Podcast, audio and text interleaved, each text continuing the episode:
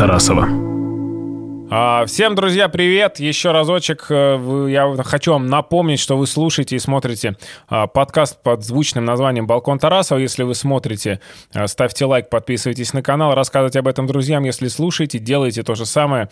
А сегодня у меня в гостях... э, а как тебя правильно представить? Вот, наверное, так, знаешь, режиссер, документалист, фотограф э, Александр Федоров, он же Bad Planet. Ну, такая проблема возникает у всех, да. А, да, Александр Федоров снимает документальные фильмы и ведет Инстаграм и Ютуб. А недавно еще блогер, да? Тебя начи- э, э, обзывали вот на показе я был у тебя. Но ты попал, да, а мы потом пообщались, и мне сказали, извините, что мы... Извини, не, ну как извините, извини, говорит, извини, что мы назвали тебя блогером. Я такой, да не, не, ничего. А это вообще, ну, обидно звучит. Я не знаю, слушай, в этом проблема, э, потому что ты, с одной стороны, у тебя есть одна сторона, где ты на самом деле блогер, и ты ее отрицаешь, потому что фу. А с другой стороны, ты хочешь быть таким, ну, это та же самая сторона, ты хочешь быть документалистом, короче, вот, показывать фильмы, вот это все по красоте. А на самом деле все это так смешано, знаешь, что, и поэтому и представить невозможно. И блогером пускай называют уже. Нормально. И все это перемешано уже в одну единую документальную историю. Как твой фильм сейчас? Сколько просмотров уже? А, последний? Да, мы про, про глобальное потепление, про тайни и вот это все. А, 320 что-то там. Э, Тысяч. Почему так медленно идет? Это же, ну, реально крутое кино, интересно, и я прям смотрю, народ э, делится им охотно. Я думал, что оно должно, ну, быстрее было бы взлететь, и вот как только я увидел, я думал, что, ну, миллион-то будет в течение двух недель точно, но как-то медленно тянется. Почему?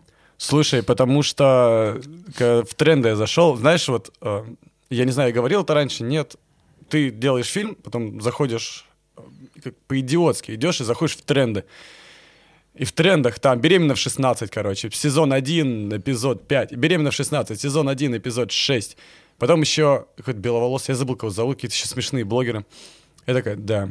Вот. Ну, блин, ну поэтому, ну, то есть это тема, которая не сразу заходит, не знаю, то есть такие вещи... Ну, Дудя же смотрят, ну, просто он начинал не с этого, видимо, то, что он сейчас делает, там, какие-то документальные истории, э, э, они их смотрят, и народ, вау, типа. Кого, нач- кто? Ну, Дудя смотрит же сейчас, прям хорошо, он делает какие-то тоже доки, и, ну, не, ну, не, не, не- интервью с рэперами, то есть уже, да, и народ смотрит. Почему? Ну да. Слушай, ну я думаю, что если бы Дудь был, ну, допустим, ты возвращаешься назад, Дудь э, неизвестный чувак, ну, в смысле, известный в плане главреда там спо- э, спорта, да? Мгм. И он выпускает фи- интервью с Марковым. Возможно, это бы никто не смотрел. Ну, то есть тебе должен быть определенный вес, чтобы иметь право делать такие вещи. Ну, ну, к сожалению. Да, потому что с Марком я э, давно знаком, э, я с ним писал интервью, более того, я э, зимой снимал э, кино про Костромскую ночлежку, и более того, я отправил ее Дудю в WhatsApp, он посмотрел и ничего мне не написал.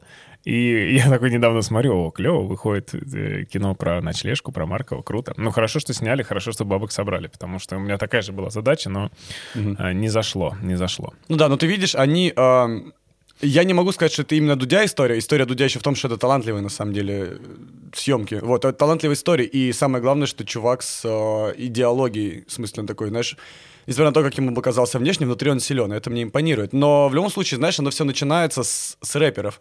Ну, то есть, э, Хочешь раскачаться, снимай рэперов. да, блин, везде так. То есть э, ты идешь, ну там, возьми Лядова, э, ты смотришь Лядова, я, если честно, каждый раз не понимаю, как. Я не очень люблю. Я тоже мне не нравится. Вот. И, и все думают, смотрят, потому что там жесть, или смотрят. Ну, я вот смотрю, потому что интервью с рэперами было, вот. Или э, Птушкина. Смотрят, потому что круто. Э, Не, послед- последний, кстати, прикольный. Но там было это без конца. Как его? Орел и решка. Ну, Орел и Решка, да, а потом они с этой, с Чувихой, господи, которая 15 сантиметров. Я... А, с Ивлеевой. С Ивлеевой, да. У них там дохера видосов с Ивлеевой, мы с Ивлеевой говорим, что не вошло в Орел и Решку и так далее. На этом уже собирается, и потом из этого уже твой капитал, который ты... Есть твой капитал, собранный на интервью с рэперами и на Ивлеевой, там миллион уже, да, то с миллиона можешь просто стартовать с классными проектами. Вот, конечно, типа капитал, вот такая база, Хайп. Это, это, это важно. Да. Но я бы не сказал, что хайп, но это просто такая работа над э, таким первоначальным Первоначальная аудитория, наверное. Ну да, да, да. Первоначальная а, аудитория. По поводу фильма, когда мы все закончимся, когда уже все начнется э, глобальное потепление, которое уже, ну точнее оно уже идет, да, которое, но по твоим примерно подсчетам, сколько нам еще осталось? Слушай, знаешь, я боюсь, что я буду ходить э, по улицам, знаешь, такой с плакатом, как это, мы все обречены, we all doomed. А, и просто чем больше ты снимаешь, тем больше ты изучаешь, тем больше тебе кажется, что мы все обречены. И тем, тем больше меня злит, когда, знаешь, мне в комментариях там э, пишут, э, хуйню пишут в комментариях, конечно, э, про великий метеорит, который что-то там сделал, про великую что-то. Да, ну там у людей что-то там есть великое, что произошло 50 лет назад и так далее. Но факт в том, что Короче, просто длинная история. Все теплеет, и мы не знаем, к чему это приведет. И, скорее всего, ни к чему хорошему. И такого никогда не было за историю человечества как э, цивилизации. И человечество как цивилизация никогда такого не переживало. Оно очень сильно зависит от погоды, как бы нам ни казалось. То есть мы, урожай, который мы собираем, мясо, которое мы едим, все вот это зависит. Вот. И есть шанс, ну, в смысле, если ничего не остановится, то в этом столетии да, можем мы даже увидеть это все. Да, потому что э, для тех, кто не, не смотрел фильм, я рекомендую посмотреть на Ютубе канал Bad Planet. А, фильм про глобальное потепление. Я думаю, что что-нибудь у вас должно в голове щелкнуть. А ты же сейчас еще одну историю такую же снимаешь. Э, я, насколько знаю, видел твои сторис. Ты поехал э, в Сочи с Greenpeace по поводу мусора. Вот мусор — это еще следующая история, почему мы не. должны все умереть очень скоро. А, не-не-не. Ну, слушай, я в мусор, который нас убьет, прям скоро не верю. Ну, возможно, там что-то будет. Да, это был скорее коммерческий, то есть это там, где мы с Гринписом поехали, это я для Гринписа снимаю, это отдельно короткий сюжет, это отдельно для них, это не будет у меня а, нигде, это... это практически по заказу. Вот. Ага. Если, ну, это первый фильм про Колыму, который я снимал, я взял у них деньги на свой проект. То есть там вообще никто ни во что не лез. Я снимал, что хочу, и публиковал, что хочу, и, ну, в смысле, все, просто Гринпис поставил. А здесь я снимал не для себя вообще. Ну, то есть это прям для них, это вообще другая история. Меня немного пожалел, что я взялся на самом деле, потому что у меня сейчас... Я сейчас ничего не снимаю, то есть в этом плане у меня такое выгорание настало, просто безумно, не знаю, что с этим делать. Я не... Ну, то есть я хочу снимать, но я не хочу снимать при этом. То есть я Почему? Не... Ну, я думаю, это все выгорание. То есть у меня психологическая, не знаю, тема, с которой я должен справляться. Да? Самая психологическая история была в том, что я искал я не мог остановиться, я должен работать, понимаешь? Я должен постоянно что-то делать, должен постоянно что-то менять. И я такой, э, я вот вчера там, например, смонтировал что-то такое на рендер, такой, так, Саня, теперь ты должен там 5 вечера. Такой, ну все, 5 вечера. Обычно там до часу ночи что-нибудь делаю. Отдохны такой. 5 минут прошло, я такой, чем бы заняться. Так, надо кому-то сходить в гости. Вот, я вообще не могу остановиться, и в фильмах это проблема, потому что ты просто херачишь постоянно. А, ты, да, когда монтируешь, ты сидишь дома, и, знаешь, типа, три недели сидишь дома, грубо говоря, безвылазно, иногда с кем-то встречаешь, и просто твоя крыша подъезжает. И, ну, нужно что-то делать. Я заработал денег, на самом деле, сейчас. У меня коммерческие съемки, ну, с фильма не заработал ничего. Но, а, ну, с Greenpeace вот то, что сейчас снимал, то тоже, в принципе, оплачивается. И я сейчас хочу просто куда-нибудь поездить, погонять, может быть, поснимать красивые пейзажики, там, не знаю, лица людей, какую-нибудь такую хрень. Отдохнуть душой. Отдохнуть душой, да, посерфить. Э, возможно, может быть, на всю зиму, не знаю, вот. Но чтобы что-то делать дальше, а я сейчас, я даже сейчас к тебе, понимаешь, иду, я такой, так, блин, вот это крутая тема, вот это крутая. Я сегодня такой радостный проснулся. Такой, вот это можно снять. Такой, ну так, лень. Ну, слушай, ничего, надо отдыхать, мне кажется, тоже, потому что я и себя ловлю на этой мысли, что, да, хочется вот это, и вот, ой, еще вот это придумал, и вот этот проект, и еще вот этот. И такой думаешь, когда все это успеть, надо от чего-то точно отказываться. Выбирать какое-то, ну, не одно, одно я точно не смогу выбрать, там, 3-4 направления, и с ними уже работать. Поэтому нормально. Смотри, для тех, кто не в курсе, в двух словах, почему глобальное потепление Э, нас всех погубит. И, ну, такая, знаешь, а, краткая, краткий пересказ твоего фильма. А, давай, да, начнем с того, в принципе, с чего у меня там фильм идет. А, слушай, да, учти, что фильм это просто как бы одна часть из, из кучи серий, да, все говорят, типа, ты недостаточно сильно объяснил, кто там газы какие выбрасывает, куда, я такой, ну, я надеюсь, что я там дальше где-то смогу еще это сделать. А, идея такая, а, и откуда это у меня началось? В 2008 году, а, это на полном серьезе, была м, конференция экологов международная, называется IPCC, International Panel for Climate Change. И они на основе метеорологических моделей они выстраивают, пытаются предсказать, как будет выглядеть климат в ближайшее время. Да, модели сложные, то есть у нас, на самом деле, видишь, когда ко мне там даже приходят люди, спрашивают, а вот тут типа график повышения, не просто графики, то есть, да, у нас весь мир — это сплошная математическая модель, то есть у нас вся там погода, да, например, предсказывается самым большим суперкомпьютером в мире, который анализирует просто данные со всех квадратов потому что у нас абсолютно хаотичная погода. Там то же самое, то есть это такая сложная математическая история, в которой вовлечены куча ученых, математиков, физиков, э, метеорологов э, или палеометеорологов, которые изучают там ландшафт и предыдущие эры. Вот, ну, в общем, они в любом случае собираются и говорят, что ребята, мы раньше там предсказывали всякое разное, но теперь тут мы еще раз переосмыслили нашу модель. И вот что мы предсказываем. Если у нас температура повысится э, аномалия на полтора градуса, то в атмосфере будут необратимые процессы. Вот, и это будет не остановить, что самое обидное, потому что будет такая цепная реакция идти все подряд. Вот. Ну, например, да, есть альбедо поверхности, это ледники, которые тают. И чем меньше будет... Аль... Ну, альбедо — это, знаешь, типа, когда у тебя белая поверхность, она отражает солнечный свет обратно mm-hmm. в атмосферу. Вот, и если она не будет отражать солнечный свет, то есть если будет меньше белой поверхности, Земля будет нагреваться. А проблема потепления, она от того, что Земля нагревается, а не от того, что солнечный свет задерживается. То есть э, Земля, когда нагревается, она испускает такое длинноволновое излучение. И оно отлично отражается от парниковых газов, это там углекислый газ, это метан, а, а облака и водяной пар это тоже на самом деле, парни, они, ну, у них парниковый эффект, то есть они тоже в облака отражают тепло Земли обратно. А солнечные спокойно, на не той длины, оно спокойно улетает сквозь все. То есть, если солнце приходит, солнце спокойно уходит. А если солнце приходит, нагрело землю, ну, оно при этом спокойно уходит, но излучение от земли начинает как парник туда-сюда гонять. Угу. То есть оно отражается от облаков, обратно нагревает землю, опять отражается, опять и нагревает. понеслась. И понеслась, да. То есть чем меньше льда, тем больше шансов. То есть чисто теоретически, если бы этого не было, и оно бы задерживало все, то лед бы вообще никак не влиял, потому что тогда бы оно задерживало солнце, и оно отразилось от льда, опять задержалось, а тут оно улетает.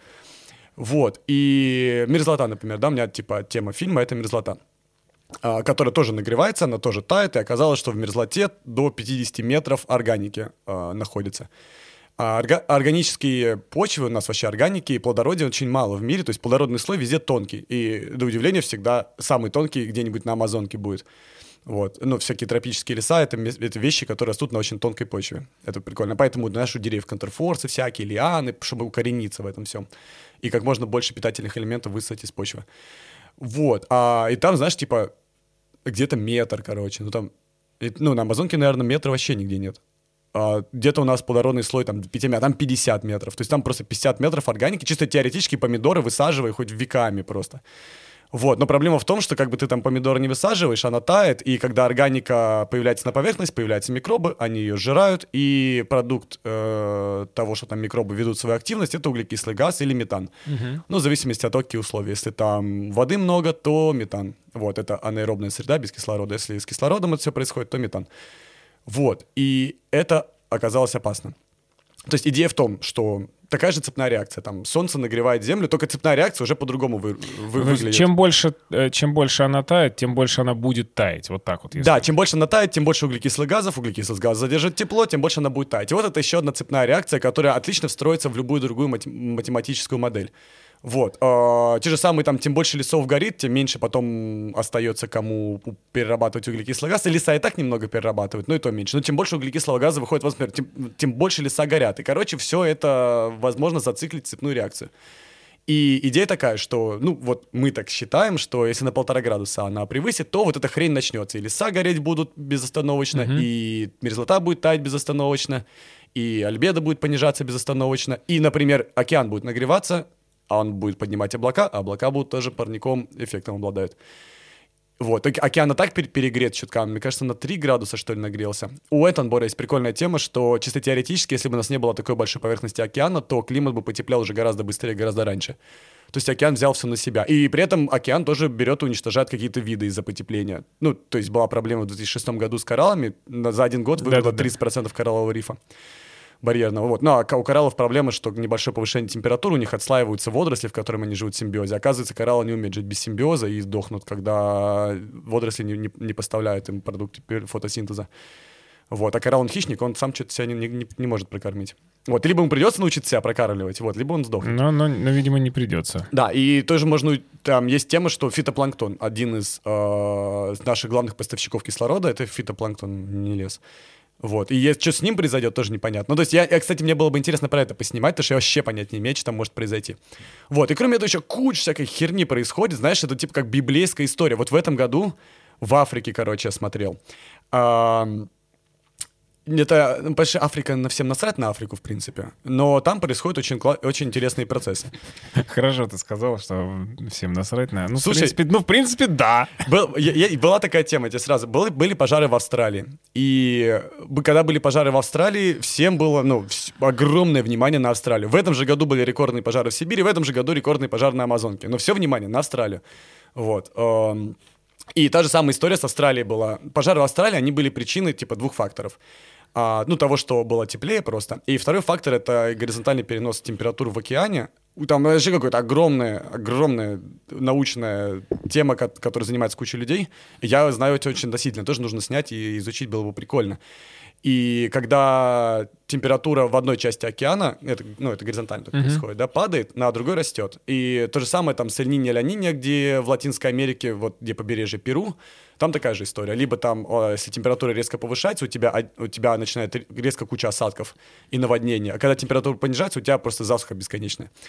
Вот, и, но тогда, если у тебя повысилась, например, в случае с Австралией, uh-huh. там понизилась температура, и э, облаков начало выделяться меньше, и там сформировался такой регион засушливости. Регион засушливости и повышение температуры привели к пожарам. Но в Восточной Африке температура океана повысилась. Это буквально, на самом деле, на пару градусов происходит. И как когда там повышается температура, там рекордные наводнения. То есть весь Восток Африки был в этом же году, в то время, когда были пожары в Австралии, там были рекордные Залило наводнения. все водой. Да, вот. И это одна из э, интересных последствий, когда климат меняется, то, что у тебя нестабильная темпера... э, погода, и она типа одна другую ком- комплементирует.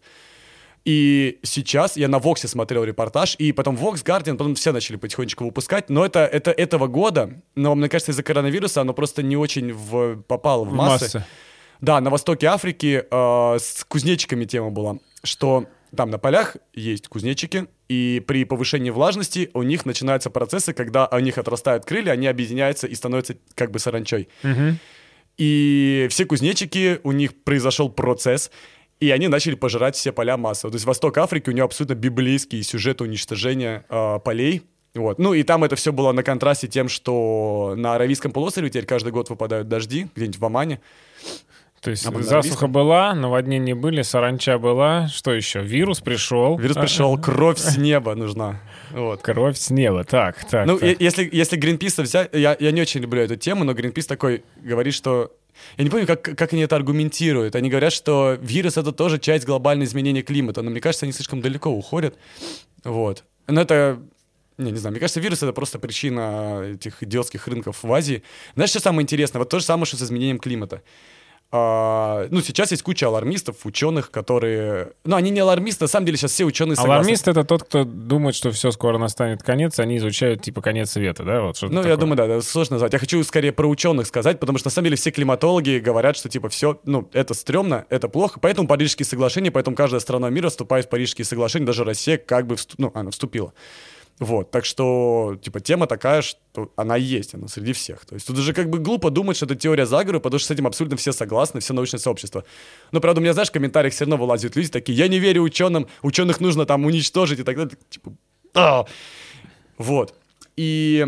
У меня недавно здесь сидел э, врач угу. и говорил, что специалист по коронавирусу, точнее, он занимается реабилитацией людей, которые переболели коронавирусом. Он, вот мы с ним выясняли, он говорил, что дышать над картошкой — это, ну, херня полная. И, ну, уже нашлись люди, которые говорят, а, что он там знает-то? Да, ты сказал, что да. Я тебе более того скажу, знаешь, какой-нибудь витамин С — это полная херня. А, блин, я просмотрел сюжет про витамин С, и просто, знаешь, на самом деле, насколько очень интересно, как строится история. А, идея, то, что ты, например, употребляешь витамин С для здоровья, это придумал Нобелевский лауреат, но просто он не по этой теме, по, по математике он Нобелевский лауреат. И потому что это а, он, про, ну, то есть он такой, типа, он написал, газеты переписали, Нобелевский лауреат советует употреблять витамин С. А это вообще, не, вообще ничего про это не знает. Он просто, у него был загон. То, что он будет хавать, витамин С в овердозах, и это будет ему здоровье. Он вообще про это ничего не знает. Ну, по математике. Другой специалист, да. Да, другой специалист. Но это пошло в массы до сих пор. Себя, до сих, даже я вот а, даже зная это, я все равно витамин куда сожру. Вот, и... Первый раз слышу про витамин С, но не знал, но я его пью регулярно. Вот, на Воксе было просто большое исследование э, про то, как, как, как это, это появилось. Вот, это прикольно. На самом деле, я люб- очень люблю, потому что для меня появился американский Vox, это такое классное медиа, которое у него такая расследователь, они называют это explanatory journalist, типа объяснительная журналистика, в которой они просто берут и, и факты зафигачивают без особых э, мнений со стороны, ну, то есть они такие, типа, вот такая вырезка, вот такая, и круто, у них прям большое прям исследование, прям куча научных трудов. А где их читать как? Слушай, они на Ютубе есть, они называются Vox, V-O-X. э, Они на английском? Или на есть- английском, на английском. Только, да? То Только на английском. Извините, не для всех. Ну, не для всех, да. Может быть, там где-то есть русские субтитры, но это раз на миллион, конечно. Вот, я даже не знаю где. Вот, э, и давай к этим темам с алармизмом. Вот, и ученые сидят и говорят, будет изменение климата. И у нас как бы есть люди, которые могут в это поверить, есть люди, которые могут в это не поверить. Но факт есть. А, та же самая была тема с болезнями. А, я просто коронавируса беру пример. Самый прикол, вот до этого года, там до конца 2019 вы- вышло, на удивление, до хрена документалок. И они раньше выходили, но их все больше и больше, то что следующая пандемия будет, э, ну, один из типа, один из важных показателей, ну, как причин пандемии — это китайские рынки. Они прям куча документалок про то, что китайские рынки могут принести болезнь, потому что, ну, смешиваются виды, потому что легко представить вируса, ну, то есть адаптировать для человека вирус, которого человек раньше не пересекался. Ну, это же еще, помню, с птичьего гриппа. Я, вот, вот птичий грипп так нормально зашел для всех. Все про него знали, Ну да. но, А- но, но не сильно. Это тоже же оттуда. Ну да-да-да, атипич- атипичная пневмония. Мгм. И вот, привет. Да-да-да, да, и вот все говорят, будущая пандемия будет из-за этого, нужно бояться. Все такие, да, и, э, у Билла Гейтса большое исследование, то есть у Билла Гейтса сейчас фонд, и он во многом занимается, ну, он инф- инфекционными болезнями до хрена занимается, и там проблемами санитаризации Африки. Типа там туалет строят и так далее, вообще офигенно.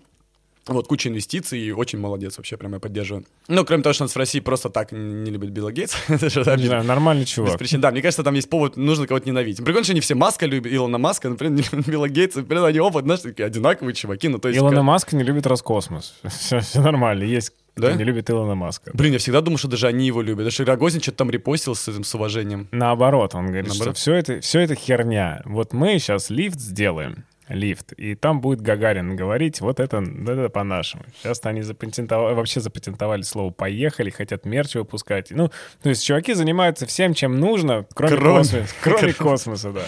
Слушай, да не, мог, не могут они космосом заниматься. Ну, в смысле, да нечего, все. Ну, то есть ты возил людей на советском корабле и больше ничего не делал. Ну, если ты просто используешь постоянно одну наработку, которая там была, ну, типа, приготовься к тому, что кто-нибудь Кто-нибудь сделает круче. Да, да, да, да, да. И Прикол в том, что, конечно, частная организация, ну, Маск, конечно, в этом плане охерен, просто частная корпорация делает то, что всем когда казалось должно делать государство. И все такие еще раз, а на кой хер вам вообще нужно государство тогда?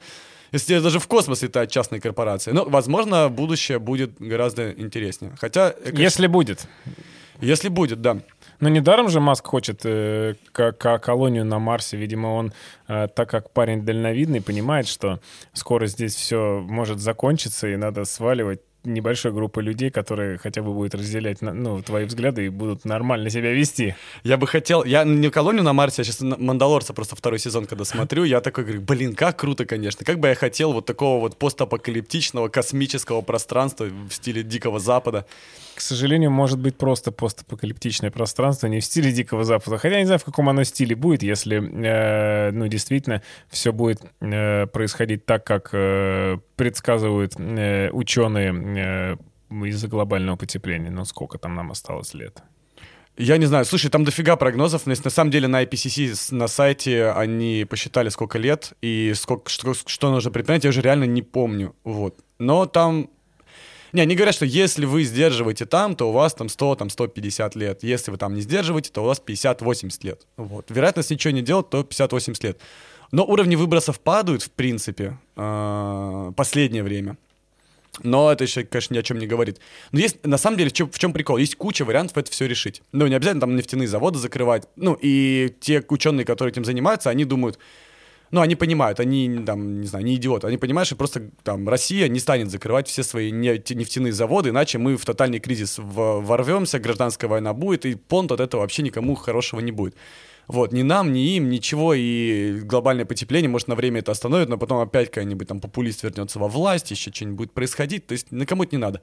Поэтому есть другие как бы способы это делать. Вот. Нам начинают там с электромобилей, продолжая модификации, ну, придумывать что-то с электростанциями, перераспределяя потоки энергии. Есть огром... есть чувак, который сделал огромную таблицу, где он а, распределил, откуда идет энергия, вообще путь энергии где она там с электростанции, где она с возобновляемых источников, как она идет дальше. И что нужно сделать, типа, что можно остановить, что можно переоборудовать. Перезамкнуть на что-нибудь другое. Да, да, да. Чисто теоретически снизить нагрузку со, с одних, повысить нагрузку на других. И, ну, или даже, типа, как энергия используется в производстве, как энергия там до конечного потребителя доходит и так далее. И там прикольно, конечно, если ты эти пути смотришь, и ты можешь что-то менять, то круто. Никто этим не занимался, все просто по традиции. Ну, там, знаешь, куда кабель воткнули, исторически он воткнут туда. Зачем он там воткнут туда? Никто не знает. Никто не знает, да, потому что никто в этом не будет разбираться никогда. Да мы думаем, что мир такой современный. Мир на самом деле, никто не знает, как он работает. Я недавно видел мем, э, что-то там, знаешь, история из того, что чувак оказался в прошлом, и все такие, ну, и расскажи, как сделать электричество. Он такой, ну, хер его знает. Просто да, да, да, да, серьезно, да. Вот что, что ты из того, чем ты пользуешься, примерно что ты можешь воспроизвести без какой-то подготовки. Mm. Да ничего, наверное, вот серьезно. Ничего, да, что-то очень базовое. Знаешь, что на самом деле решит? Это прям прикольно. Если будет, э, если возможно будет передавать электроэнергию без потерь, или по воздуху, это прям, знаешь, все вопросы решит. Но это приведет к новым кризисам, конечно, потому что, знаешь, какие-нибудь там Саудовские Аравии, которые понастроят солнечных электростанций, могут поставлять им халявную энергию на халяву. Вот. Но чисто теоретически ты можешь закрыть все и просто солнечными электростанциями пользоваться. Я недавно узнал, блин, понимаешь, это такая тема. Короче, солнечная электростанция, душ, классный вариант. Солнце есть, и и я никогда не задумывался, оказывается, очень много людей никогда не задумывались, что солнечная электростанция не работает в часы пиковой нагрузки, потому что солнца нет. То есть, когда нужно электричество, тогда нет солнца. И ты не можешь, и оказывается, и ты тоже об этом не думаешь, ты же не можешь запасать такие объемы энергии. То есть ты можешь запасти энергию на свою Теслу. Э, и то есть у тебя есть Тесла, да, да. мягко говоря. Не у всех она есть. Здесь. Не у всех она есть, да. Вот. Это, ну, сколько там литионных батарей хватит, они не дешевые, и они запасают вот столько. Ты не можешь запасти энергию на панельный дом вообще. Вот. Ты должен постоянно ее подавать. И ты не, ну, то есть ты остановишь электростанцию, остановится энергия. Запасенной не будет никакой. Поэтому солнечная электростанция, она днем повырабатывала, села солнце, и там тебе нужно, нужно откуда-то еще брать. Ты не можешь, типа, то, что за день там накопилось. Ничего не накопится у тебя, все прошло. И ты должен на какую-то другую переключаться. А на нефтяную по вечерам переключаться невозможно, потому что нужно нон-стопом крутить. Так, так экономичнее, иначе просто дорого будет. И такой, типа, блин, солнечные электростанции не решают проблем. Вот это реально обидно. Вот. Но максимум ты можешь какое-нибудь производство, которое днем работает, там сталеплавильные, э, поставлять им энергию, но в, в итоге нет. Ну и плюс еще не везде солнце есть, но это ладно, минимум. Но вот это меня реально удивленно, такое, мне так грустно стало за солнечные электростанции. А если поставлять солнечную энергию на нефтеперерабатывающие заводы, чтобы они днем работали за счет солнечной энергии, а ночью работали сами, чтобы было как раз-таки дешево? Слушай, я не знаю, возможно... Просто они же, они же крутят сами свои турбины, и мне кажется, им своя же энергия и гораздо, ну, не проще. Хрен знает. Короче, Мне я, кажется, я придум... так, они, они, они так или иначе свою же энергию жрут. Видишь, поэтому все какие-то э, изменения в сторону хорошего практически невозможно, потому что, мне кажется, человечество себя само закабалило э, вот этими всеми делами. Я даже, знаешь, какую штуку читал? Э, условно, э, про то, что в, в там, 80-е годы изобрели телепортацию. А, изобрели телепортацию одновременно и в Советском Союзе, и в Штатах, но решили от нее отказаться, потому что, ну, возможность телепортации похерила бы вообще весь мир и всю мировую экономику, потому что э, вся логистика, да, на, на чем человечество живет, поезда, э, транспорт, экономика, торговля, то есть войны, все стало бы бессмысленно, и поэтому все решили, да ну нафиг, надо по, когда по-старенькому проще, вот к этому привлекать не надо.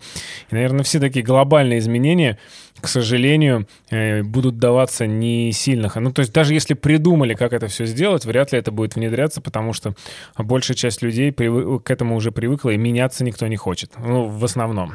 Да, слушай, ну у нас даже... Эм даже простые вещи решить сложно. То есть даже не вещи, которые ты можешь решить прямо сейчас без изобретения телепортации. Я вот недавно общался с ребятами, вот когда мы снимали про мусор, э, я хоть и, конечно, был невероятно выгоревшим и не хотел ничего знать про мусор, вот, это было обидно. А я, на удивление, классно поговорил э, с Чевихой, и она рассказала э, такой, знаешь, э, точку зрения, которую я потом еще все в голове довел, То есть мы, это, у нас наше общество потребления, и мы к фразе общество потребления относимся как уже, ну да-да-да, это хер вам Инстаграм, это нас бесит, наши психологические проблемы с этого и так далее. Вот. Но на самом деле прикол общества потребления еще в том, что оно не может жить без повышения ВВП, оно не может жить без повышения эффект... ну, не, эффективности как раз насрать, а без повышения производительности. И очень много, например, рабочих мест, которые у нас уходят, они уходят на то, чтобы были рабочие места. То есть мы чисто теоретически можем сократить, я думаю, в мире 30% рабочих мест, которые очень стрёмные при этом, там, механизировать их, вот, но мы не можем, мы не знаем, что делать с этими людьми. Да. Мы никогда не жили в этом. Да, мы можем выпускать меньше товаров. Ну, то есть, грубо говоря, э, мы можем там аккуратнее выпускать новые коллекции, вообще их не делать а, все пускай там сдают, перерабатывают и так далее. Это все будет нормально работать, все будет экономично, все будет выгоднее, но у тебя освобождает, но ты должен поменять, как ты мыслишь, да, ты должен вот отказаться от там затрат на рекламу, и никто не может, система сама себя берет и подкачивает. Новые люди, новый э, ресурс для производства, да, и она и она как бы не, она просто в количестве растет, а в качестве нет. И чисто теоретически все меняет, ты можешь прийти там, к миру аватара, где все счастливы, где у всех достаток, э, где там популяция не растет безумными темпами, а хотя бы стоит на уровне, ну, потому что это уже невозможно. Вот, и все круто, все живут, никто не страдает, никто не хуячит каждый день вот на фабриках э, руками. Ну, кто-то, возможно, хуячит, да, но прям по минимуму. И все, мир счастлив. Можно сделать прямо сейчас. Но никто не будет на это, не, не, не пойдет на это никто. Да, да, да. И, и даже некому пойти, потому что это невозможно реши, э, сделать решением одного человека, это должно прийти в массу. А Я... масса нет, не хочет. Ну, Я... это, знаешь, история с, с такси, да, то есть вот круто все такие, вау, появились сервисы типа Uber, а, Яндекса, то есть, да, любой человек может прийти и стать таксистом, ничего, ничего для этого не нужно, там, заплатил какую, какую-то денежку, установил приложение ну, да. и все.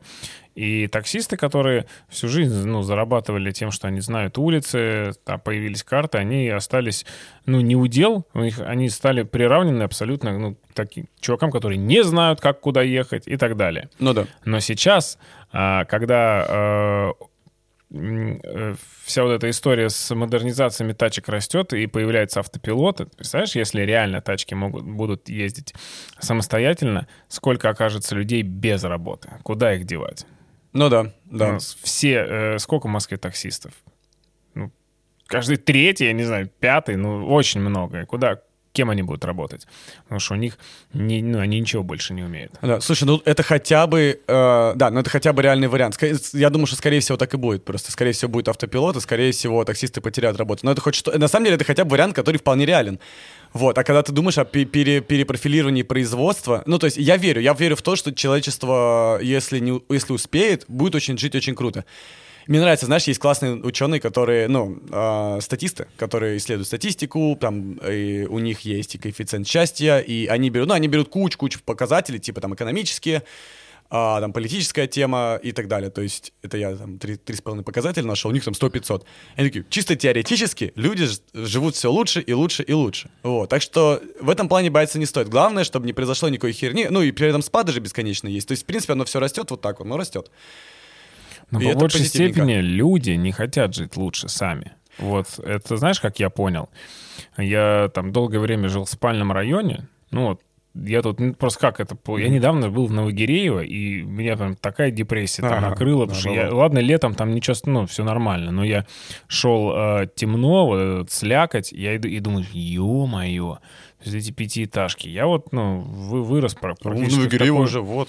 Я вырос в пятиэтажке угу. и там до недавнего времени жил в пятиэтажке, а потом просто, знаешь, как-то меня щелкнул в голове, я такой думаю, так вот, я живу в квартире, а что я, собственно, здесь живу? Я могу эту квартиру сдать и за те же деньги снять а, ну, другую квартиру, но лучше, но, но лучше в другом ага. районе, в новом ага. доме, там, где, ну, нормально, то есть с хорошим ремонтом, примерно одно и то же стоит. Угу. Бабки те же, там, 30 тысяч, там, плюс-минус пятак. И я такой раз и переехал, и стал жить по-другому. И прям все поменялось у меня в жизни.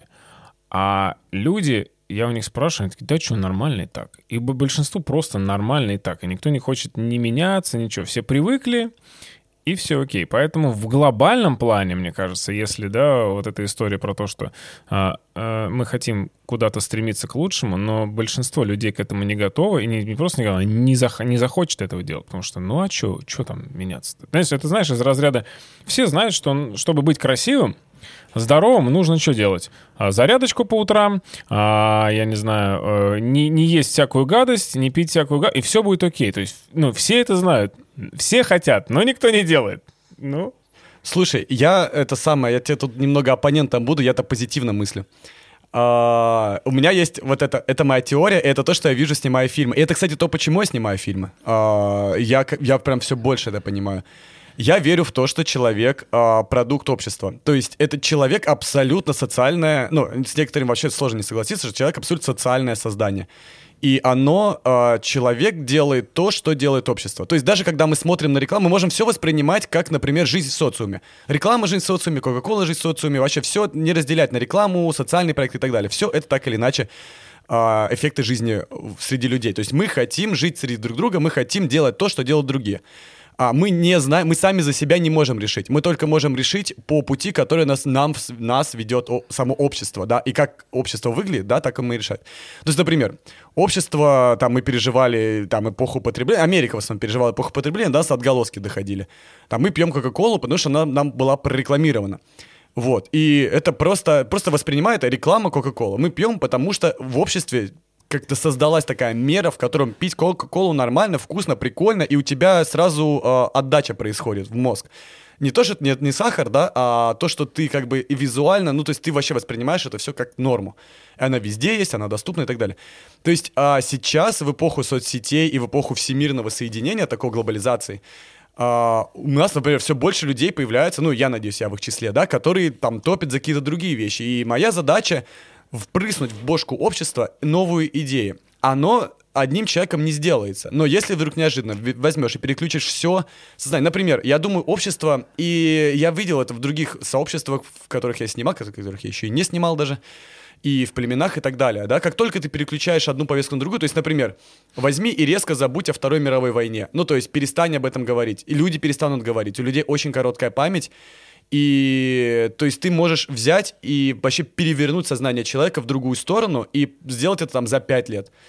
И, в принципе, все реально. То есть ч- любой человек может захотеть выйти из квартиры, если ты ему проле- прорекламируешь как захотеть там выйти клево. из квартиры. Да, Вот я сейчас этим и занимался. Я сказал, что я переехал за те же бабки да, да, да. в более клевое место. Да, я Вперед. согласен. Да, куча примеров, типа, я уехал жить в Штаты, и, знаешь, им пишут в комментариях, ты меня так вдохновляешь, но людям, конечно, сложно, да, то есть, конечно, ты не можешь посмотреть один видос, как чувак переехал жить куда-нибудь еще, да, не в Штаты, да, допустим, куда-нибудь еще, там, повысил свой уровень жизни, или, ну, главное, значит, ему жить стало прикольней. И все это изменит, да, человек все равно типа, ну у меня такая, ну, он такой сидит, так, ну у меня проблема, дети, и тут бац ему сразу, путешествие с детьми, такой, бля, ладно, дети не проблема, но у меня проблема там, мама больная. Такой, бац, путешествие с больной мамой. Такой, да елопало, и это не проблема. И оказывается, что проблем-то у тебя нет, и все проблемы в голове. И тут бац, третий, типа, психотерапевт рассказывает про проблемы, которые у вас в голове. И такой, окей. И вот это, это общество. Вот, это общество, которое имеет свой такой уровень знаний, и оно тебя прям берет, и, и, оно хочет тебя. И ты такой, я хочу в это общество. Потому что задача человека хотеть в общество. И учиться все, вот все, чему мы учимся, мы учимся из общества. И я, на самом деле, вот я могу по себе сказать. Я продукт э, такой тяжелой семьи. А, я сейчас, ну, я сейчас один, уже ни с кем не общаюсь. Э, Но у меня была более-менее классическая тема, что меня отправили там в институт, да, у меня было все пожестче немного, да, но меня все равно отправляли в университет по какому-то там пути, который там должен быть, по мнению Ты других не людей. общаешься с семьей? Да. Вообще давно?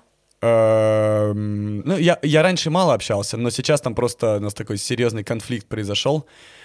Э, Да тяж- просто тяжелая это у меня судьба в этом плане. А, Вот, и я сейчас, да, уже... Я думаю, не буду никогда, то есть... э, ну, Просто у тебя Почему? э, токсичные отношения, очень токсичные. Я тоже посмотрел много, я просто понял, что ну, просто ад. Кошмар. Вот. Но я сейчас, может, как к этому приду. То есть мне Да. на самом деле не могу сказать, что мне прям тяжело об этом говорить. Просто вот. О чем я говорил, кстати? О чем я говорил? О Про чем то, я- а, что- про, про- да, про университет. И эм, ну, то есть я учился, и самое удивительное, что... Ну да, это связано с тем, потому что, знаешь, меня постоянно... Ну давай, давай немного, да, правда скажу. А, Я какую-то часть жизни прожил в Евпатории, я родился в Евпатории, там жил там до середины школы, это была абсолютно счастливая жизнь, у меня там был известный дедушка, и мы, знаешь, там, они были как-то полу... Во-первых, ну, они были известные, не бедные, и такая, знаешь, он с бабушкой, точнее, с его женой, как которая была моей бабушкой, они были как семья хипанов. Мы постоянно где-то там выезжали на озеро, ну, это залив морской, Донузлав. И там ставили палатки, Тусили. я ловил крабов, мы их там, креветки они ловили, там собирали мидии, короче, это было круто, вот. И при этом я, я всегда хвастался, я всем, всем очень люблю хвастаться этим.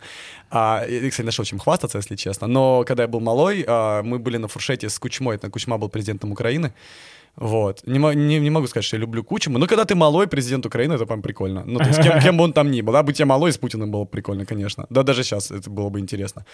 Вот, то есть тут я не могу сказать, что ты... Но это прям классная история. Потом я переехал сюда, и здесь был какой-то кошмар. То есть меня, э, я жил с мамой, которую я, ну, как-то странно относился, потому что мало видел. И э, у нее была какая-то странная политика, вот. Она постоянно хуячила меня в обучение. А, до того момента, что я начал заикаться в детстве, потому что я помню, как я, э, не знаю, это какие-то блядское воспоминание, которое меня всю жизнь преследует, что меня заставляли учить параграф по истории, вот это прям запомнил. И я не мог лечь спать, пока не расскажу его. Вот, и я рассказываю, и это самое, час ночи, я такой, я, я рыдаю, я не могу рассказать на, наизусть, вот, я не могу рассказать, я заикаюсь, они такие, так, заново, я иду обратно, так, возвращаюсь опять, ну и, короче, вот, я в школе его, я уже не могу в школе рассказать, я в школе заикаюсь, я этот параграф не помню, то есть это вообще ничего не помогает, это постоянно происходит, и, знаешь, ты дома как будто в осаде постоянно, и лучшее, что ты можешь сделать, это просто сбежать из дома к друзьям и все, хотя бы там побыть. Вот, то ты в осаде дома, ты в осаде школе, и это нон-стопом длится, да. Я вот, и эта жизнь сделала из меня э, как бы немного овоща. Ну, не могу сказать, что овоща, но мне ничего не было интересно в жизни я, наверное, проживал свою жизнь, как бы, короче, вот это все закончилось. Ну, я не думал про это, да, я просто, типа, такой на автомате ходил туда, Просто туда, ты туда. начал жить э, не своей жизнью и хотел, что, ну, как бы это все побыстрее закончилось. Ну да, да это не просто была, не, понимаешь, знаешь, не моя жизнь, где хотя бы тебя там, там поощряют, ты, ты станешь ты инженером, хорошо, знаешь, а это твоя, не твоя жизнь, которая, знаешь, ты переживаешь какое-то насилие постоянно. Вот. Ты просто, ну, на уровне раба живешь. Ну, я не могу сказать так, не хочу, знаешь, про родителей так говорить, но я, я просто не могу ничего другого вспомнить там. Я все пытаюсь, пытаюсь, но не могу. Я, я понимаю, о чем ты говоришь, просто, э, да, наверное, ну, чтобы народ, который нас слушает, не подумал, что да, ты там всех ненавидишь. Просто они, наверное, старались как лучше, ну, в их понимании, но не знали, как лучше для тебя. Вот так. Да, да, да, да, да, да. Но и знаешь, конечно, некоторые вещи, то есть там и пиздили ремнем, знаешь, и потом я там с, у него там мама был муж, мужик, я с ним пиздился, короче, ну, короче, какой-то ад. Да, и я такой, я понял, типа, они хотят как лучше, э, я не хочу как лучше, и я понимаю, что, знаешь, никогда это не менялось. Э, я никогда не, не общался с этими людьми как с близкими всегда это было какое-то вот, вот на уровне... И я понял, что, типа, ну зачем мне просто общаться, потому что я могу свою любовь потратить на любых других людей. Вот, а там мне очень тяжело. То есть я реально, не знаю. То есть ты постоянно... Ну, сейчас был, был просто инцидент, когда меня грозились ёбнуть у подъезда, мои же родители. Вот, и поэтому я понял, хватит, все. Ну, то есть... Сколько тебе лет было, когда ты ушел? Не, ну я не ушел из дома. Я в универ пошел учиться, и быстренько я потихонечку, аккуратненько все реже, реже, реже появлялся. А потом после универа я сбежал в Азию. Вот, и путешествовал два года по Азии автостопом. Ну, там было хорошо, классно было. Вот, со страхом вернулся в Россию, просто с ужасным страхом вернулся обратно. Не знаю, почему это сделал тогда. Сколько тебе лет было?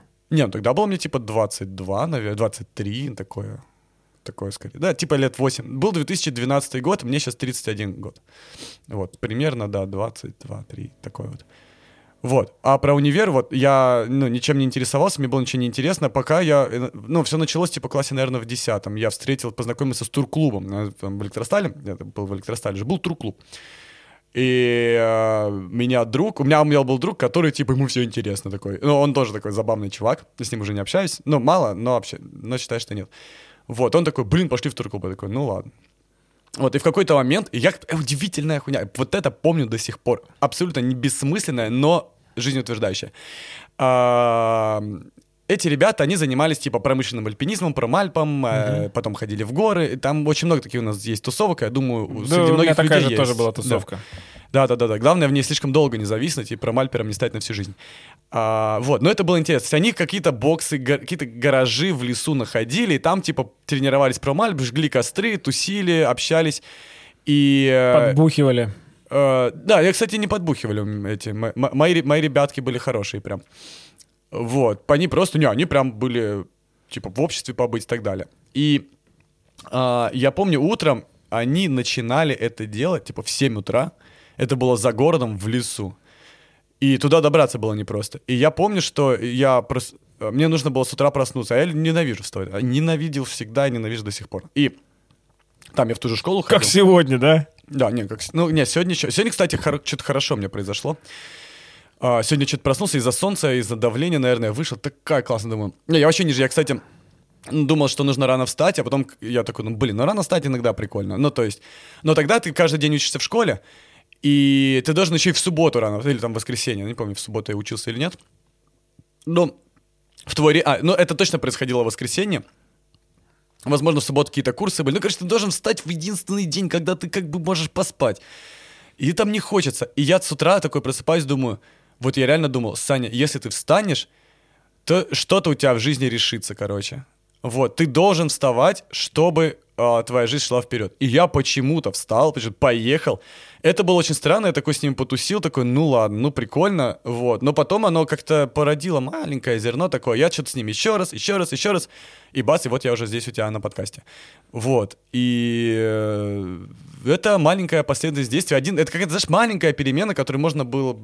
Может быть, и без нее бы все произошло, да? Когда ты понимаешь, что надо вот сейчас менять, то есть я, ну, то есть недавно начал понять, что надо менять окружение периодически, надо менять место, где ты живешь, надо, надо чаще меняться, тогда Да. что-то будет. А тут- ты когда это понял? Слушай, на самом деле, мне кажется, человек это понимает. Смотри, я не знаю, как это происходит, но я думаю, это связано. Во-первых, я думаю, это связано с посылом из общества. То есть э, у меня какие-то такие моменты происходят. Я могу смотреть фильм, и это тоже посыл. Фильм это посыл из социума какой-то. Группа социума произвело это открытие и пытается распространить это на всех других людей, чтобы они последовали. И ты увидел фильм, это такой классная идея. Окей, ну, может быть, забыл, да? И в какой-то момент тебя осеняет, блин, я должен сделать так. Вот. И, и тут уже зависит от твоей умения чувствовать себя. А, и это прям самое главное, чему стоит научиться. Это, как бы, мне кажется, это эмоциональный интеллект этого часть, но в итоге ты должен... а, результат это, знаешь, как бы стать взрослым по-настоящему. Не как в фильмах тебе стать взрослым, захуячить детей, да? А стать взрослым по-настоящему и научиться принимать решения за себя. Какие бы они ни были плохие или хорошие. И ты такой подумал, я бы, наверное, хотел бросить... э, Ну, допустим, я самый жесть скажу, но я думаю, кто-то про это думает на самом деле. Но вот я, наверное, хотел бы бросить жену, детей, все нафиг и уехать э, в теплую страну. Вот. И тут у тебя возникла эта мысль. Да, и в среднем, конечно, ну, она обычно не такая жесткая, как я привожу сейчас пример, да, она попроще. Но тут и тут у тебя есть варианты, на самом деле. Взрослость заключается в том, что чисто теоретически тебе нужно взять это и обдумать. То есть, если она появляется, и ты чувствуешь, что это то, то нужно делать. Хочешь ты этого или. В этом есть смысл взрослых решений, они иногда бывают просто крайне удачные. Вот. Мудачные или удачные? И им удачный, и удачный одновременно. Вот. И ты делаешь. Это, возможно, будет самой большой ошибкой твоей жизни. Но это тебя научит быть а, личностью. Сука, И- у меня есть такое решение, не могу его давно принять. И Вот, видишь? Я, я си- си- сижу, я каждый день об этом думаю. Я думаю, ну, может быть, как-то оно сам... Я знаю. Это ужа- ужа- ужасная херня, да. Я вот один из, я сам, я сам не принимаю решения сразу, но один из вот этих навыков, которых я пытаюсь освоить, это тебе приходит идея, ты принимаешь ее, да, плохая идея, хорошая, без разницы, ты ее принимаешь, но ты это будешь учиться этому дальше. И ты будешь уметь слышать себя всегда. Вот. И ты один раз сделал, один раз сделал, другой раз сделал, третий раз сделал, и тебе все проще. Вот. И дальше ты уже такой будешь понимать, насколько тебе это там нужно, не нужно. Вот. В любви это отлично работает, там, в отношениях, в том, как ты видишь других людей, в том, с кем ты чувствуешь себя комфортно. Да? Ты очень часто можешь находиться там с другим человеком, потому что тебе удобно, тебя научили. Ты там, ну, все детство ты мог ну, поэтому, на самом деле, мне кажется, и теории Фрейда, в принципе, тоже во все это укладываются, просто Фрейд очень радикализовал, что, типа, твоя женщина — это твоя мать. Но в некотором роде как бы так и есть, потому что опыт, который ты получаешь в детстве, ты просто его э, Транслируешь. транслируешь, да, на, на, на всю свою следующую жизнь. И если ты там жил с людьми, потому что тебе было в некотором роде комфортно, то есть тебе было ужато, тебе было неприятно, ты злился постоянно, да, то ты как бы, вот, и ты там находишь опять человека, и такой, типа, ну, вроде да, и ты как бы автоматом, и даже, даже у меня это до сих пор остается. Вот, э, делаешь. Хотя ты... Общество, кстати, протранслирует тебе другие вещи. То есть общество может там благородную любовь делать, да, и ты смотришь, и ты чувствуешь, блин, вот я бы хотел такую благородную любовь, а не вот эту там бесконечно тупую привязанность, которую я не знаю, что делать, да, хотел бы сделать там большие дела. А, вот. И это тоже слышишь себя. Ну и делай тогда. Вот. А, Какие но- проблемы, да? Да, какие проблемы? Проблемы есть, конечно. Это, блядь, практически, но это очень сложно. А, вот. Сложно начать. Сложно начать, да и сделать сложно. И потом это, скорее всего, будет ошибкой. И потом ты должен справиться с этим. Вот. Но я, на самом деле, никогда... Вот в те моменты, когда я это делал, несмотря на то, какая-то тупость не была, я никогда не считал это ошибкой. Вот. Э, Это приводило там каким-то, знаешь, грубо говоря, разрушениям, да, но я чувствовал себя так хорошо. А какие ты вещи со- совершал вот такого формата? Слушай, не, ну последнее это когда я с родителями перестал общаться. Вот, это было, знаешь, я... Это просто прям что-то, что мне прям, ну, сделало такую Черту. черту, когда я уже понял, что, да, решение, которое тебе кажется, ты мудак, вот, оно... С точки зрения других людей ты мудак, с твоей точки зрения, как считаешь, так и будет. И это, типа, вот это вот взрослое решение, которое, типа, плохое, но ты его должен сделать, чтобы быть в гармонии с собой. И я, знаешь, как это было? Э, Короче, ну, ко мне там приехала подруга, да, и у меня родители какой-то кошмар устроили. Они... ну, они там что-то ей писали, ад- адовые вещи, просто адовые вещи. Мне писали, что за блядина у тебя живет? Такой, «Ч- какие в- ваше дело вообще? Типа, кто мне что делает? То есть мы, типа, и она моя хорошая знакомая. Вот, и мне было, знаешь, я сначала пытался как-то вежливо это сделать, потом я понимаю, что это вообще не работает. Ну, то есть, вот, чем вежливо, тем больше. И ты понимаешь, что это практически в войну превращается, то есть, типа, задача там других людей пробить какую-то свою позицию э, и повлиять на твою жизнь. А твоя задача как бы Отбиться. Отбиться, да. Я не хочу отбиться, я не хочу отбиваться. Я не хочу отбиваться еще там все эти следующие годы. Я просто... Я в какой-то момент я засыпал, и я, знаешь, у меня пришла мысль, бля, как бы здорово, просто было бы никогда не общаться. И я засыпал не, не, не неделю, наверное, дня три или четыре, просто таким радостным вообще. Я просто думал, как бы... Я такой, Саня, ну если ты, тебе хорошо, типа, ну и все. А в чем в конце концов? И такой, ну да. Вот, это, конечно, там, ну, типа, нужно было собраться. Я такой. И знаешь, когда тебе... Самое прикольное в том, когда тебе приходит эта мысль, и ты понимаешь, что, типа, в, гу- в уме ты уже... Когда ты вот... э, ну, я, наверное, уже в этот момент принял эту мысль, как я сидел это, да? А, и я, наверное, был такой раз, что я почувствовал освобождение. То есть в уме ты чувствуешь, ты решил проблему на самом деле. Потому что проблема была, это было решение. Никогда не было решением отбиваться, никогда не было решения налаживать. Потому что ты уже ну, ты попытался, ты пытался наладить, не работает. Вот. И ты понял, что ты наконец нашел решение правильное для тебя. Вот. И эм, я, ну, то есть на самом деле я должен сейчас сталкиваться с тем, что до сих пор чувствую, что я как бы поступаю плохо, да, но я зато знаю, что типа, окей, я сталкиваюсь, потому что я принял это решение. А пыта- пытались родители наладить контакт? Не. Они считают, они, не, а я точно знаю, что они считают, что я, конечно, предатель семьи. А, вот. И, эм, ну да, что они в меня вложили столько всего, а я как бы не. Я общаюсь, у меня интересно, что у меня в Евпатории есть моя тетя осталась, и моя бабушка родная, но я ее с ней очень мало времени проводил. Вот, я что-то с ними неожиданно они мне написали, и я такие, Саша, если что, мы тебя поддержим всегда. И я такой, удивительно, что, знаешь, у тебя была семья, которая, ну, от которой поддержки невозможно было дождаться, и практически вся моя жизнь, и я таким, я очень часто могу проявить свою такую, знаешь, хитрожопость некоторую. Ну, то есть, когда я, я вижу, то есть, по человеку, стоит ли проявлять хитрожопость, не стоит, или стоит расслабиться и вообще говорить, как укуренный, вот. И я умею проявлять хитрожопость, когда нужно. И это вот последствия этого. Э, Но ты не, не, не хочется жить просто, знаешь, будучи хитрожопом постоянно и не имея возможности Быть просто... нормальным. Да, расслабиться. Ага. И я вот и впервые, знаешь, у меня появляется семья, кто-то по крови, там, близкий, да, с кем, с кем я такой нормально могу общаться, и они такие, типа, слушай, там, мы смотрим то, что ты пишешь, такие умные мысли, и такой думаешь, «А, ну, возможно, мои мысли не очень умные, но когда есть кто-то, кто говорит, это гораздо приятнее. И когда у тебя появляется в жизни кто-то, кто это говорит, ты сам начинаешь говорить другим людям, и я, конечно, все больше и больше, там, например, я жил там не с Леной, у меня была девушка, с которой мы жили очень много времени вместе, мы расстались, и мы до сих пор очень круто, и это меня и меня научило ее поддерживать, и ее меня, то есть мы тоже очень многому научились, но просто нужно было, тоже одно из, кстати, таких тоже решений, которые э, практически поженились, и вот практически не, не поженившись, мы расстались. Вот, но мы до сих пор благодарны тем, что мы расстались, при этом мы охеренные друзья, то есть это кайф. И тоже одно из таких решений, вероятно, ну, то есть жизнь будет проводить там через расставание, через там с близкими людьми, я говорю, что обязательно с, девушкой, да, должно это быть, ну, типа, да что-то будет всегда.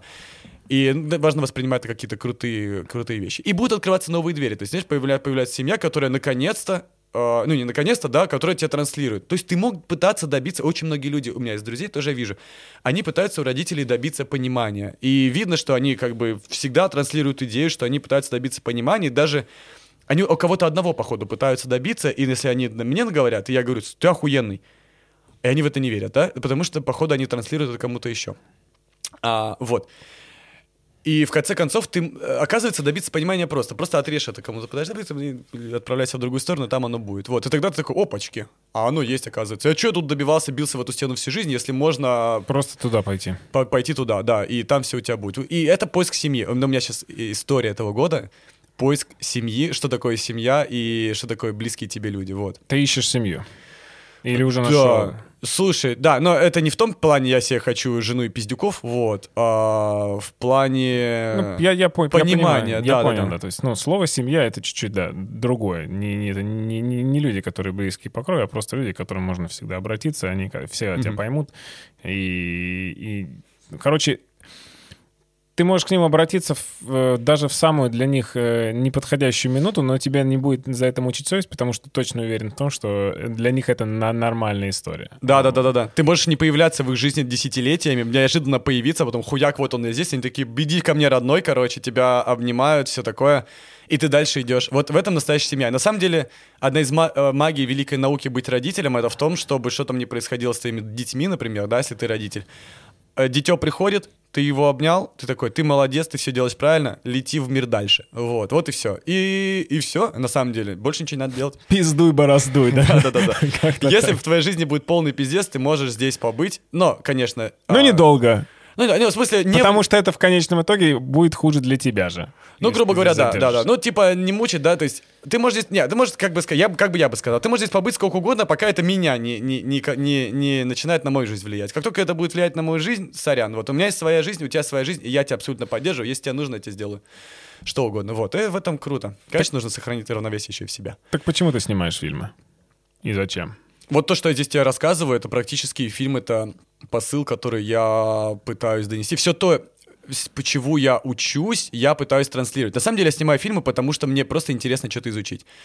Uh, и я здесь полный фанат Вернера Херцога. Uh, Вернер, ну, Вернер Херцог — это известный uh, документальный режиссер немецкий. Они, его, про него говорят, это типа немецкая новая волна, но немецкая новая волна — очень относительное понятие. Поэтому просто классный документальный немецкий режиссер, который снимает очень живые сцены, у него там, ну, грубо говоря, по минимуму монтажа, очень много длинных планов, но не в стиле Тарковского, а потому что Тарковского я не очень не могу смотреть, тяжело почему-то. Тарковский нищий. Никто не слышал? Не, не, все нормально. Вот, ну да, ну то есть, э, не, я думаю, Тарковский классные части эпохи. Он создал а, определенную вещь, которой можно гордиться и которую стоит продолжать в некотором роде. Эм, история, в смысле, и не история, и такая-такая, короче, да. Идея, как он снимает кино. И мне он очень импонирует. То есть это чувак просто, который очень любит жизнь. Ему просто все интересно, и он снимает фильмы, потому что он просто любит людей, которых он снимает, и любит места, где он снимает, и любит путешествовать, любит находиться в разных ситуациях. И, например, я очень люблю прыгать в вселенные. Там есть э, разные люди, они живут по-разному. Там тех же самых я шаманов снимал, ты видел. Вот, и ты можешь запрыгнуть во вселенную шаманизма и попытаться там найти новых людей, новые точки зрения и просто с ними потрясающе провести время. И то, что ты нашел, э, и это очень часто не формализуемо словами, да, то есть типа как они говорят, как они выражаются, какую мысль, какую эмоцию они транслируют тебе, понимание вот это вот, и ты как бы научась всему этому, ты хочешь протранслировать мир и научить людей а, чему-то еще. То есть мне прям очень... То есть когда в тебе столько, ну, типа, много любви и много понимания, и ты понимаешь, что, типа, блин, так, это классная жизнь. То есть я а, это практически пытаюсь найти рецепт жить счастливо и научить а, людей жить счастливо, потому что в этом есть какой-то, какая-то фишка, вот. Ну и, и в Херцеге тоже. Это, знаешь, это, во-первых, твоя личная история, поэтому мне блоговый нравится. Херцег на самом деле, если бы он был вот сейчас, то это было бы больше в блоге. То есть за всеми его фильмами прослеживается история его жизни. И, э, и на самом деле это и французская новая волна такая же. Я сейчас э, Анес Варду смотрел.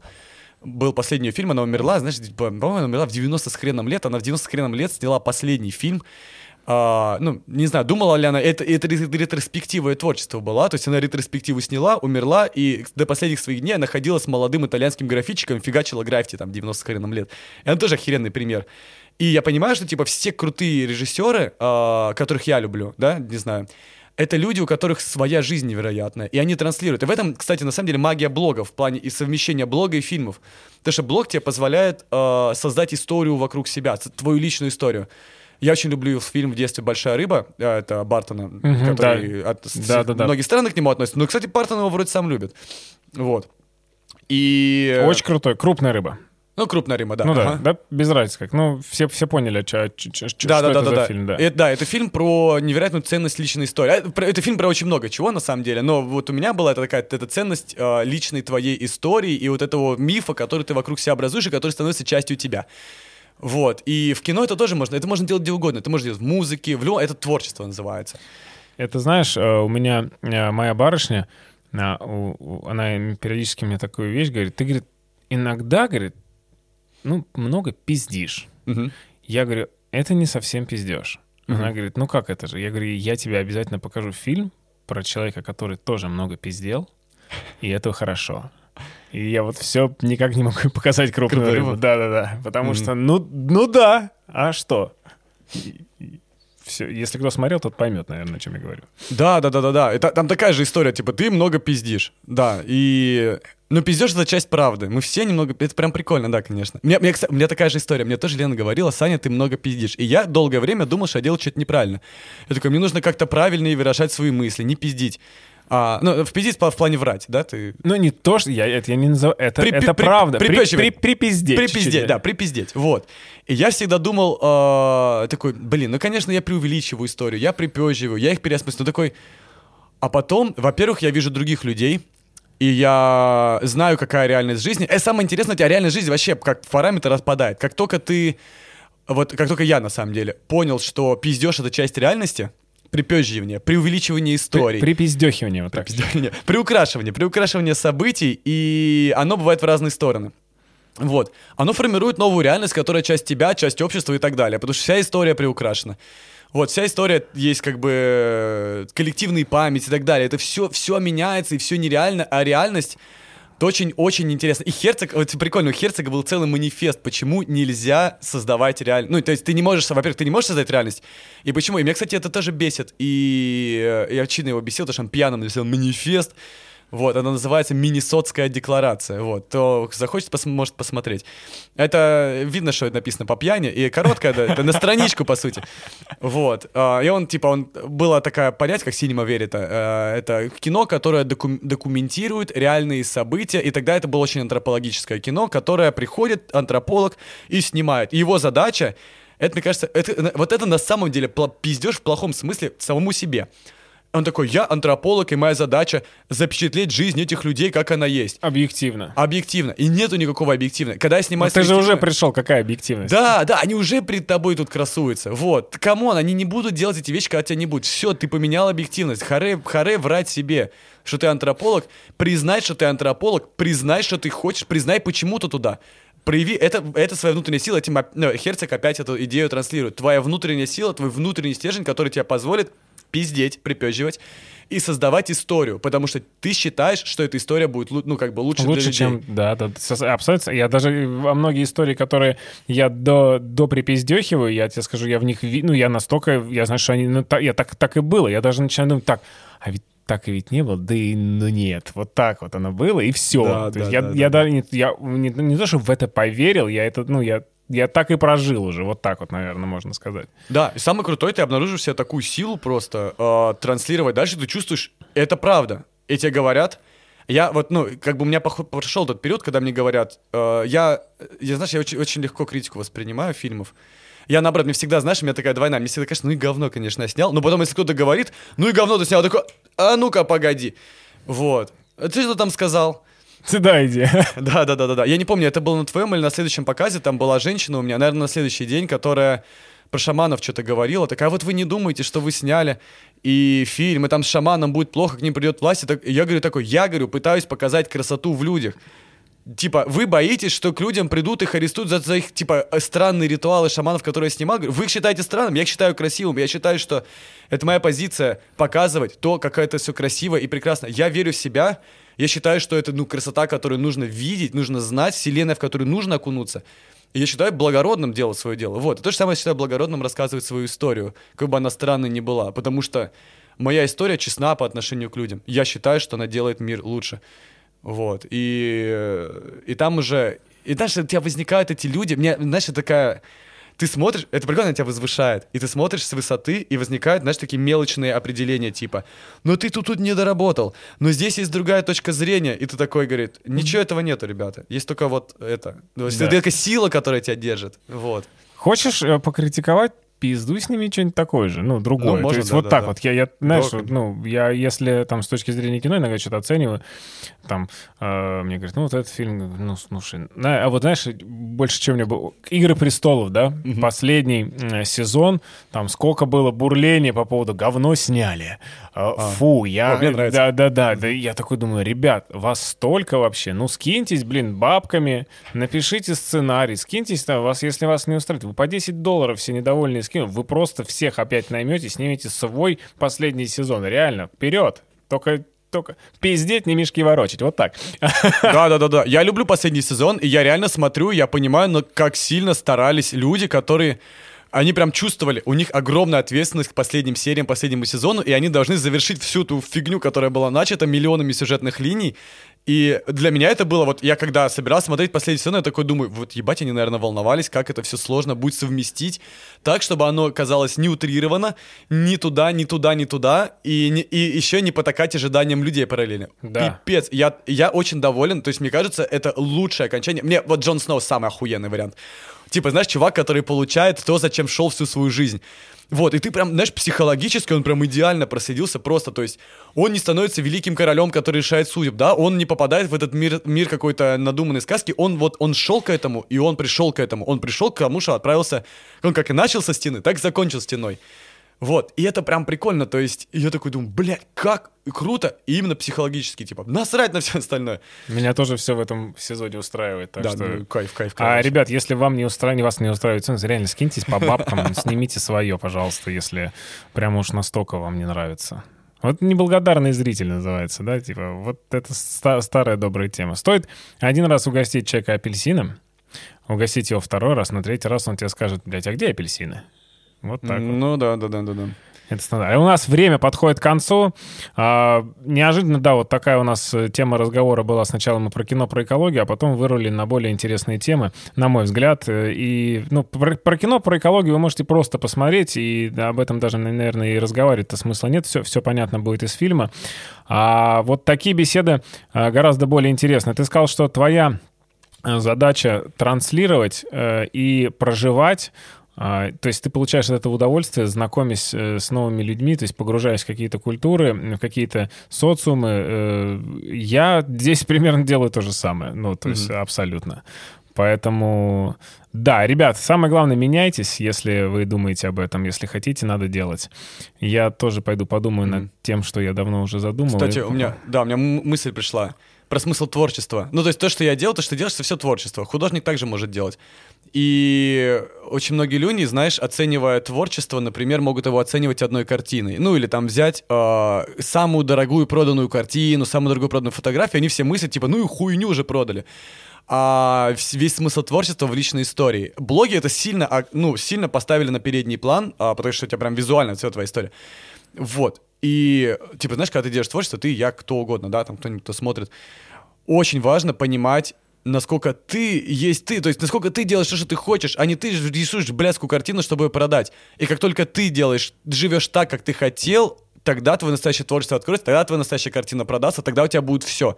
Но ты должен, типа, смысл творчества в истории. Все люди любят истории, мы обожаем истории, мы хотим учиться, мы не хотим смотреть картины, мы учиться хотим. И картины просто инструмент нас обучения. А личная история автора как раз это то, что мы... То есть он показал картину, но смотря на картину, ты как бы вплетаешь. Поэтому «Черный квадрат» Малевича крутой. Потому что ты личную историю вообще все эпохи прослеживаешь через вот это, и как они взаимодействовали, и как он это сделал, типа поставил свою точку и так далее. Без всей истории это черный, блядь, квадрат, нарисованный на белом фоне. Так же, как и современное искусство сейчас. Если там, ну, то есть да. интересная история того, что вот этого, вот этого кирпича или вот этого, там, я не знаю, куска говна, который находится Да, там. банана, который приклеен на скотч. Да потому что это смешно, блин. Потому что чувак пришел, и все такие, «А, банан приклеен на скотч. Ну и хуйня. Нет, просто чувак пришел, приклеил, блядь, банан.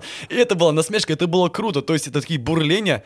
Вот, и хочешь проявить там свой негатив по отношению к «Игре престолов», прояви это в творчестве. Это было прикольно. То есть Ну, придумай, я не знаю, как это сделать, да, но ты, типа, ты можешь проявить свое отношение к современному искусству, которое тебе кажется пустым, а я думаю, в любом искусстве это происходит, то есть сначала у тебя там посыл реально классных, интересных творческих людей, они как-то... А потом появляются чуваки, которые, знаешь, как стервятники налетают и делают, типа, похожие вещи, но я, я, я Supreme всегда так, ну, бренд считал, что, знаешь, типа, Supreme mm-hmm. это чувак, который там вы, вы, вы, сделали просто сублимацию брендов и поставили, хотя, с другой стороны, это целая эпоха породила. Вот, и приходит чувак, который такой, мне не нравится искусственность и желание всех современных художников на этом заработать, творя хуйню, которая кажется чем-то большим. И я, блядь, приклеиваю банан на стену, чтобы показать. И все поржали с этого. Типа прикольно. Вот, и снова творчество, бац-бац, это мета, вся хуйня сделана. Вот, это охуенно прям. Просто, знаешь, жить жизнью. Смысл творчества в том, чтобы жить охуенной жизнью. Вот. Именно так. Вот такой жизнью, друзья, и живите. Это был «Балкон Тарасова». Ставьте лайки, колокольчики, подписывайтесь, рассказывайте и думайте над тем, что мы сказали. Всем пока. Всем пока. «Балкон Тарасова».